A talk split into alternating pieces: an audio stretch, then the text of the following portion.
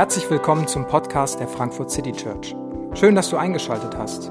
Wir wünschen dir viele inspirierende Momente beim Hören der Predigt.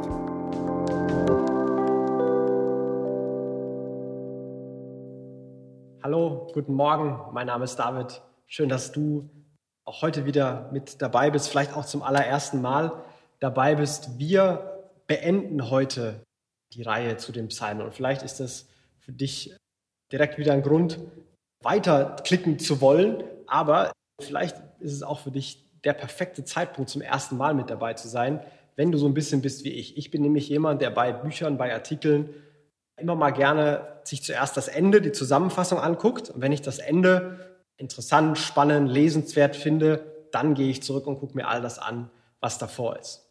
Und vielleicht bist du ein bisschen so wie ich, dann möchte ich dir jetzt mal eine kurze Zusammenfassung geben, was wir die letzten Wochen gemacht haben. Vielleicht bist du auch gar nicht wie ich und dann ist es einfach nur eine Zusammenfassung und eine Erinnerung an das, was die letzten Wochen gelaufen ist. Wir haben uns mit den Psalmen beschäftigt. Die Psalmen sind Gebete. Es sind Gebete von Menschen in verschiedenen Lebenslagen. Es sind Gebete, die sich in allen möglichen Situationen, in allen Emotionen und mit allen Gedanken an Gott wenden. Und vor Wochen haben wir angefangen mit dem allerersten Psalm. Und das allererste Wort von dem allerersten Psalm ist glücklich. Und hier das letzte Wort von diesem letzten Psalm, dem Psalm 150, um den es heute gehen soll, das ist das Wort Halleluja. Es gibt also diesen Rahmen von glücklich zu Halleluja. Und Halleluja ist ein, ein Ausdruck der, der Freude, des, des Lobes. Wörtlich heißt es, lobet Gott. Halleluja ist das Wort für loben und Ja ist die Abkürzung für Yahweh. Lobet Gott. Halleluja. Also dieses Buch der Psalmen, das aus vielen kleinen einzelnen Episoden von, von Menschen besteht, die ihre Geschichte vor Gott in Worte fassen, die ist geklammert und gerahmt und eingebunden von glücklich sind die, die all diese Gebete sprechen und es endet mit Halleluja, mit dem Lob Gottes. Und der Weg dahin, den haben wir in den letzten Wochen besprochen. Wir haben über viele einzelne Emotionen gesprochen. Und das ganze Buch, was wir versuchen jeden Sonntag zu tun und zu sagen und mit dem, was wir sagen und wie wir sagen, zu machen, ist, dich einzuladen und dich zu motivieren, zu beten, dich an Gott zu wenden. Es gibt viele Psalmen, die sind Klagen, also mit Schmerz, mit Leid, mit Trauer, mit Wut zu Gott zu kommen. Etwa ein Drittel dieses Psalmenbuchs sind solche Gebete. Es sind Gebete voller Vertrauen, voller Hoffnung, voller Freude, voller Weisheit, voller Anleitung für andere. Es ist irgendwie alles da. Es ist ehrlich, es ist tief, es ist echt und es ist manchmal sogar schockierend, weil Dinge so krass und so extrem formuliert werden, dass man sich fragt, darf man sowas eigentlich als Mensch, der sich an Gott wendet, als Christ oder als Gläubiger, darf man überhaupt sowas sagen? Aber wenn es in der Bibel zu finden ist, dann wird man es mit Sicherheit sagen dürfen. Und heute sind wir also angekommen beim großen Finale, dem, dem letzten Psalm, dem Psalm, der das große Halleluja abbildet. Denn dieses Wort Halleluja, so beginnt der Psalm, so endet der Psalm. Es, es kommt noch viel öfter in dem Psalm vor und wenn wir es gerade gehört haben, dann ist euch vielleicht aufgefallen, dass ständig dieses Wort lobet. Lobet Gott, lobet Gott, lobet Gott, lobet, lobet, lobet, lobet. Das ist die ganze Zeit gefallen. Das ist die zentrale Idee, die es in diesem, diesem, diesem Psalm geht. Und der Psalm versucht vier Fragen zu beantworten zu diesem Thema Lobet.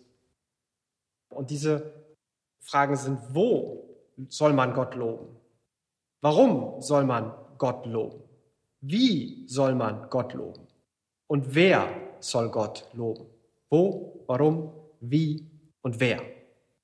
Und die erste Antwort, wo soll man Gott loben, kommt in Vers 1, wo es heißt, Halleluja, lobet Gott in seinem Heiligtum, lobet ihn in der Feste seiner Macht. Lobet ihn in seinem Heiligtum, in seinem Tempel, an einem spezifischen Ort, an einem ganz speziellen, konkreten Ort. Lobet ihn an diesem Ort. Und dann heißt es, lobet ihn in der Feste seiner Macht. Andere übersetzen mit Himmel und Himmelsgewölbe. Und diese Idee war, die Menschen hatten damals eine Forschung von der Welt, dass die Welt wie so unter einer Himmelsglocke ist. Also die Erde war flach, das war das Denken, und es gibt diese Himmelsglocke, die drüber ist. Also alles, was unter dieser Himmelglocke ist, all das ist ein legitimer Ort, Gott zu loben. Lobt ihn im Zentrum, im Heiligtum, lobt ihn aber auch sonst überall unter dem Himmel. Wo soll man Gott loben? Überall. Warum soll man Gott loben? Lobet ihn für seine Taten. Lobet ihn in seiner großen Herrlichkeit. Lobet ihn für das, was er tut, für das, was ihr gesehen und erlebt habt, wo er sich gütig und gerecht und großzügig gezeigt hat und wo er sich als der lebendige, involvierte Gott erwiesen hat. Und lobet ihn für seine Herrlichkeit, für alles, was er ist, für seine Liebe, für seine Wahrheit, für seine Schönheit. Lobet ihn für alles, was er tut und lobet ihn für alles, was er ist. Warum soll man Gott loben? Ja, für alles. Wie soll man Gott loben? Lobet ihn mit Posaunen, lobet ihn mit Psalter und Harfen, lobet ihn mit Pauken und Reigen, lobet ihn mit Saiten und Pfeifen, lobet ihn mit hellen Zimbeln, lobet ihn mit klingenden Zimbeln. Was bisher relativ direkt und klar und eindeutig war, eine Frage, ein Vers als Antwort, wird jetzt auf einmal komplexer. Und beim ersten Mal lesen habe ich mir gedacht, er hat wahrscheinlich alle Musikinstrumente aufgezählt, die ihm so eingefallen sind. Dann sind ihm zum Schluss noch die hellen und dann noch die klingenden Zimbeln eingefallen. Und er hat so alles aufgeschrieben, was ihm eben an Musikinstrumenten eingefallen ist. Und diese drei Verse finde ich beim ersten Mal lesen eher ein bisschen komisch. Die fallen so ein bisschen aus der Reihe. Davor war es klar und eindeutig.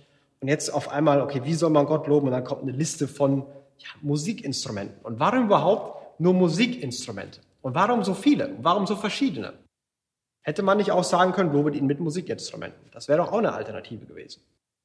Aber ich glaube, das eine, was dadurch deutlich werden soll, ist die Vielfalt, wie man Gott loben kann und soll.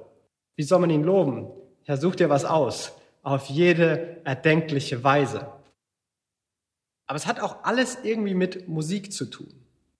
Ich glaube, es liegt daran, dass Musik ein ganz natürlicher Ausdruck, eine natürliche Reaktion ist, wenn wir es mit, mit Freude und mit Leidenschaft zu tun haben. Überall da, wo Menschen in Freude und Leidenschaft zusammenkommen, da gibt es Musik. Also bei jeder Feier gibt es Musik. Wenn jemand Geburtstag hat, dann wird vielleicht sogar für diese Person gesungen. Ja, im Fußballstadion, wo mit Freude und Leidenschaft zusammen ist, kommt eine Gruppe von untalentierten Individualisten zusammen und singt als großer Chor, um ihre Mannschaft nach vorne zu bringen. Und es ist ganz natürlich, wenn da Leidenschaft ist, wenn da Freude ist, dann ist Musik nicht weit. Anders wäre es vielleicht auch ein bisschen komisch oder andere Reaktionen wären ein bisschen unpassend. Also stell dir vor, eine, wo sich alle gefreut haben, 2014 ist Deutschland Fußball-Weltmeister geworden und ich war einer von denen, die in Frankfurt mit auf der Zeil waren, wo alle möglichen Leute sich gefeiert haben und gefreut haben, dass Deutschland Weltmeister war. Und stell dir vor, da würde dann jemand aufstehen und hätte gesagt, so, weil wir alle so voller Leidenschaft und voller, voller Freude sind, haben wir jetzt mal fünf Minuten andächtige Stille.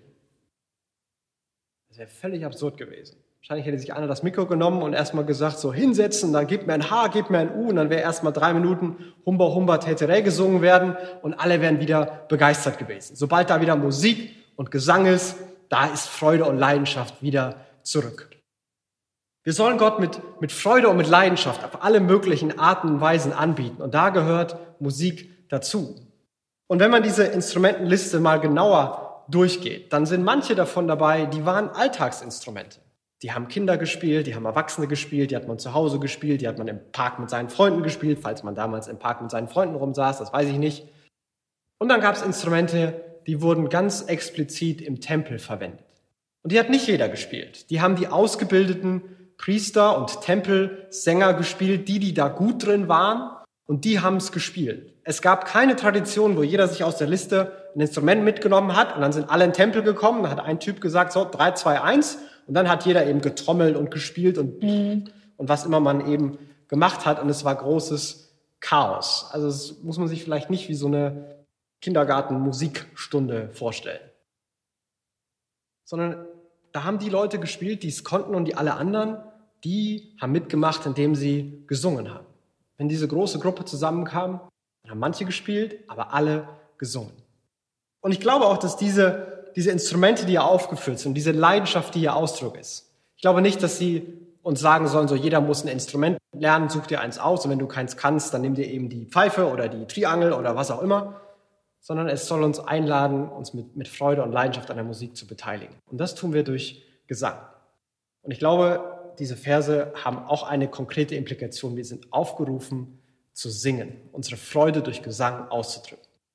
Und zwar nicht, weil wir alle so begabt sind. Und ich sage das als jemand, bei dem wirklich eine große Inkompetenz beim Thema Gesang gebündelt ist. Zeigt sich daran an einer Geschichte, mein Kollege Christian, den ihr äh, alle gerade am Klavier gesehen habt, kam eines Tages in meinem Büro und hat gesagt, so David, wir machen jetzt einen Test, ob du zwischen zwei Tönen unterscheiden kannst, ob die verschieden sind, ob einer höher und einer tiefer ist. Allein, dass er auf diese Idee gekommen ist und den Test machen muss, sollte schon ein erster Hinweis sein. Zu seinem großen Erstaunen konnte ich mehr richtig einordnen als falsch. Dass er erstaunt war, finde ich immer noch eine Frechheit. Aber allein diese Anekdote sollte dir zeigen, dass ich wirklich nicht sage, du sollst singen, weil ich ein begnadeter Sänger bin und nichts lieber tue als singen. Aber trotzdem sind wir alle dazu berufen zu singen. Nicht, weil wir eine schöne Stimme haben, sondern weil wir überhaupt eine Stimme haben. Deswegen sollen wir singen und unsere Freude und unsere Leidenschaft auch mit Musik ausdrücken. Und ich glaube auch, dass deswegen Musik und Lob in jedem Gottesdienst auch vorhanden ist. Überall auf der Welt gibt es Musik und Lob, weil es der Ausdruck von Freude ist. Also wie sollen wir Gott loben? Mit Leidenschaft, mit Freude, auf jede erdenkliche Weise. Und wer? Das ist die letzte Frage. Wer soll Gott loben? Alles, was Odem hat, lobe den Herrn. Alles, was Odem hat. Odem ist ein altes Wort für Atem. Alles, was atmet. Jeder, der atmet. Ich gehe davon aus, dass alle, die uns jetzt zusehen, atmen. Also bist du angesprochen. Jeder, der atmet, soll Gott loben. Gott, der den Menschen seinen Lebensatem eingehaucht hat, den Lebensodem eingehaucht hat. Wir sollen genau diesen Atem verwenden, um ihn zu loben. Halleluja. So endet der Psalm. Wo sollen wir Gott loben? Überall. Warum? Für alles, was er tut und ist. Wie sollen wir ihn loben? Auf jede erdenkliche Weise. Und wer soll ihn loben? Jeder. Wirklich jeder. So endet dieses Buch der Psalmen. Das ist das große Finale. Und ich kann mir vorstellen, dass viele von uns, und mir ging es auch so, wenn ich das einmal, als ich das gelesen habe und wenn ich das lese, dass ich mir denke, das klingt ja alles ganz nett. Aber, keine Ahnung, was dein großes Aber gerade ist. Aber was es in meinem Leben gerade los ist, wie du dich gerade fühlst, wie deine Woche gelaufen ist, wie es auf der Arbeit war, wie es in deiner Familie aussieht, was bei geliebten Menschen los ist, was du in, der Na was du in den Nachrichten gesehen hast, was dich in der Welt bewegt, was du mit Gott erlebt hast, was du mit Gott nicht erlebt hast. Keine Ahnung, warum du hier mit einem großen Aber einhakst. Aber. Und doch endet das Buch der Psalmen genau so. Es endet so und es scheint damit sagen zu wollen, am Ende am Ende ist Lob. Jedes Gebet, ganz egal in welcher Form, jedes Gebet endet irgendwann im Lob Gottes. Und das finde ich eine ziemlich steile These, dass jedes Gebet irgendwann, nicht sofort, aber irgendwann im Lob Gottes endet. Und welche Gebete gab es? Es gab Klagepsalmen. Es gab Menschen, die ihre Trauer, ihren Schmerz, ihre Wut vor Gott ausgedrückt haben. Und vielleicht haben sie dann erlebt, wie sie das einfach nur durften, wie sie einfach klagen durften. Vielleicht haben sie dann gemerkt, dass Gott sogar im Leid da ist. Vielleicht haben sie gemerkt, dass Gott sie Gott mitleidet und sie tröstet. Und sie haben einen Trost und eine Ruhe in Gott gefunden. Und das war ein Grund zu loben. Gibt Psalmen, wo Menschen ihre Schuld, ihre Sünde bekannt haben, von Schuldgefühlen geplagt, oh Gott, vergib mir. Und dann haben sie erlebt, wie Gott ihnen vergibt, wie er ihnen in seiner Gnade neu in Liebe begegnet. Und sie haben Heilung und Freiheit und Wiederherstellung erlebt. Und auch das war ein Grund zu loben. Es gibt viele Gebete, die sind voller Bitten. Es gibt in meinem Leben viele Gebete, die sind voller Bitten. Und manche sind relativ offensichtlich ein Grund zum Loben. Ich bitte für etwas und es passiert. Und dann gibt es andere, ich bitte für etwas und ich bin noch nicht so super alt, aber Monate und manchmal Jahre später ist es dann doch passiert. Und ich staune darüber, dass es wirklich gut war. Also ich dachte, es wäre früher viel besser gewesen, aber damals wäre es nicht gut. Aber jetzt ist es genau zum richtigen Zeitpunkt und ich staune über die Weisheit Gottes. Und manche Dinge, die habe ich, um die habe ich gebeten, dafür habe ich gebittet und ich kann jetzt schon sagen, ich bin echt dankbar, dass es nicht passiert ist. Wenn ich mir überlege, wofür ich in meinem Leben gebetet habe. Ich muss dazu sagen, ich bin in einer Familie aufgewachsen, wo, wo Beten und an Gott glauben normal war, wo, wo ich damit von Anfang an aufgewachsen war. Und wenn ich alles bekommen hätte, wofür ich als Kind, als Teenager, das wären wahrscheinlich die schlimmsten Gebete gewesen, als äh, junger Mann, als Student und jetzt gebetet hätte, wo ich überall gearbeitet hätte, wo ich gelebt hätte, äh, wer meine Frau gewesen wäre, das wäre alles komisch gewesen. Ich bin dankbar, dass es einige Gebete gibt, wo Gott Nein gesagt hat. Und selbst das ist für mich ein Grund, ihn zu loben, weil er es einfach besser wusste als ich. Und ich hoffe, dass ich es erklären kann und, und, und versuchen kann, deutlich zu machen, dass tatsächlich jedes Gebet auf seine Art im Lob mündet. Dass jedes Gebet auf seine Art irgendwann beim Lob Gottes ankommt. Und dafür gibt es keine Abkürzung. Das kann man auch nicht erzwingen. Ich will hier niemandem sagen, dass du schon lange beim Lob Gottes sein solltest. Überhaupt nicht. Manche Gebete in meinem Leben sind offen. Und bei manchen, da gehe ich jetzt schon davon aus, ich bin erst 30, ich gehe davon aus, wie alt immer ich auch werde, dass die bis zum Ende meines Lebens offen bleiben werden.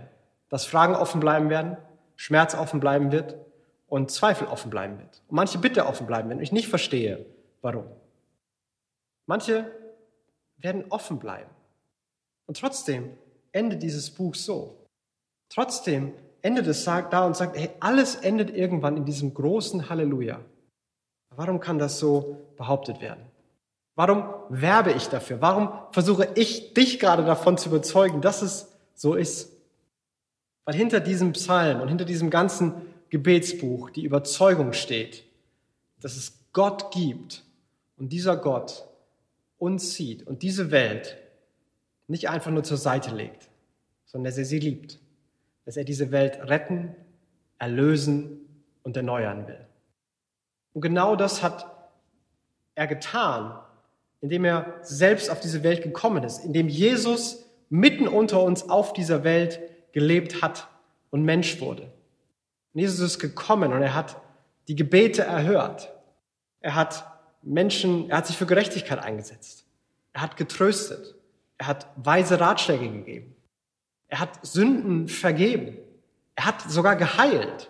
Er hat Wunder getan. Er hat sogar manche vom Tod wieder auferweckt. Er hat, er, er hat angefangen, diese, diese Erneuerung zu vollziehen.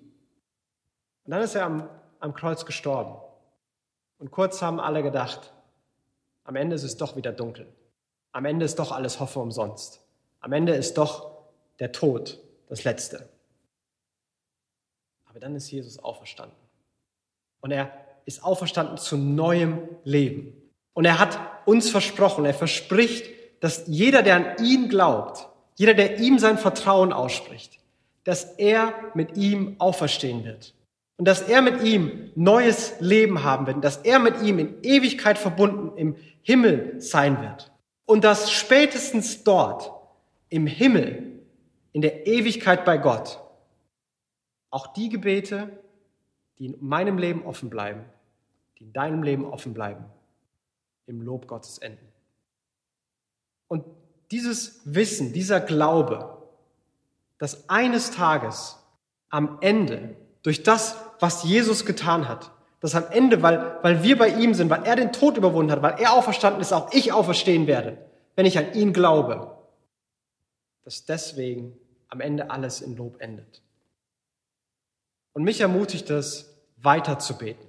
Und ich hoffe, dass für dich davon, dass, dass die Botschaft nicht ist, dass irgendwelche Klage oder Zweifel oder Fragen abgewürgt werden, sondern die Einladung ist, bete weiter. Bleib nicht auf halbem Weg stehen. Klage weiter. Zweifel weiter. Frage weiter. Bitte weiter. Sehne dich weiter. Bleib nicht stehen. Hör nicht auf, mit Gott im Gespräch zu sein. Hör nicht auf, all das, was du gerade erlebst, Gott zu kommunizieren. Jeden Gedanken und jedes Gefühl. Bete weiter. Mit der Gewissheit und mit der Hoffnung, dass aufgrund dessen, was Jesus getan hat, eines Tages jedes Gebet im Lob endet. Und eines Tages wird es nur noch eine Art von Gebet geben. Es wird keine Klage mehr geben, weil aller Schmerz, alles Leid, alle Vergänglichkeit, ja der Tod selbst überwunden sein wird. Es wird auch keine Sündenbekenntnis und keine Buße mehr geben, weil es keine Sünde, keine Fehler, keine Schuld und keine Scham mehr gibt. Es wird auch keine Bitten mehr geben und keine Fragen mehr geben, weil jede Sehnsucht erfüllt ist bei Gott. Es wird ein Gebet übrig bleiben, das Lob Gottes, das große Halleluja. Und deswegen will ich dich einladen und deswegen will dieses Buch der Psalmen uns einladen. Bete weiter. Wo immer du gerade stehst, bete weiter. Was immer du gerade erfährst, was immer gerade deine deine Gefühle, deine Gedanken dir sagen, bete weiter. Formuliere sie zu Gott. Ganz ehrlich, da wo du stehst. Bete weiter. Bete weiter. Denn am Ende eines Tages wird alles in diesem großen Lob Gottes enden. Das ist die Einladung. Und das ist das Ende dieser Psalmen. Und auch wenn das Buch der Psalmen hier endet, möchte das Buch der Psalmen nicht und wünsche ich mir für mich und für dich und für uns nicht, dass unser Gespräch mit Gott endet. Sondern ich wünsche mir, dass durch diese Reihe und vielleicht auch durch diese, diesen Moment jetzt und hier, dass eine neue Tiefe, ein neuer Mut oder ein ganz neuer Anfang in dein Gespräch mit Gott kommt. Dass du beginnst, ganz ehrlich und ganz tief Gott zu sagen, was du gerade denkst, was gerade ist, was du gerade brauchst, was dir gerade schmerzt. Mit dem Wissen, eines Tages wird alles, was bleibt, ein großes Halleluja sein und die Freude über Gott selbst.